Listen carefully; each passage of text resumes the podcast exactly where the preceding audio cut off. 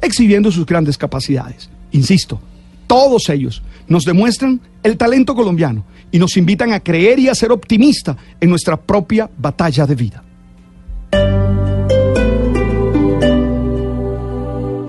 Quiero referirme a la participación de los colombianos y en especial a la de Nairo Quintana, que por estos días ha sido muy criticado por no haber ganado ninguna de las competencias grandes este año.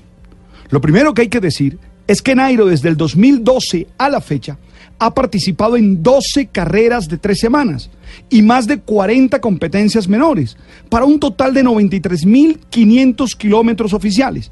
Y también hay que añadir que entre el 2013 y el 2016 encadenó cinco grandes vueltas de las seis que disputó, estando al menos en el podio, sabiendo ustedes que en el 2014 ganó el Giro de Italia. Es decir, no estamos hablando de un perdedor, ni de alguien que haya participado poco en las grandes competencias. Seguro, y eso hay que subrayarlo, este año no ha obtenido los mejores resultados y tiene que reinventarse para volver a dar los grandes resultados que de él se esperan y que seguramente los puede dar porque tiene grandes condiciones. Sus comentarios luego de terminar la Vuelta a España se hacen inspiración para todos nosotros los colombianos que nos preguntamos qué hacer antes la derrota o los fracasos que tenemos en la vida. Él ha dicho, a veces las cosas salen y a veces no. Sigo aprendiendo.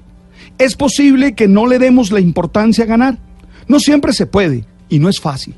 Hay cosas por mejorar y ver en qué nos equivocamos, pero lo importante es que hicimos las cosas con honradez.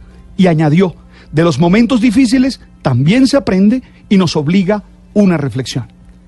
Para mí esa es una lección de vida.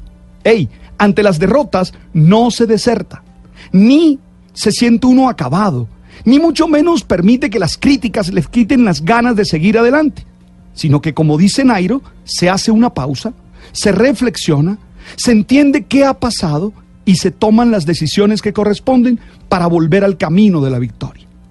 Sé que estamos acostumbrados a destruir con nuestras opiniones a todos los que no cumplen las expectativas que nosotros tenemos. pero creo que Nairo nos da una lección. No se trata de ser un pelele ante las críticas, sino de tener la inteligencia y la firmeza para seguir adelante. Hay que destacar también la actuación de Superman López, quien hizo podio y demostró grandes capacidades y desde ya nos ilusiona para ganar un Tour de Francia con él. O lo que hizo Rigoberto Urán, que estuvo también entre los 10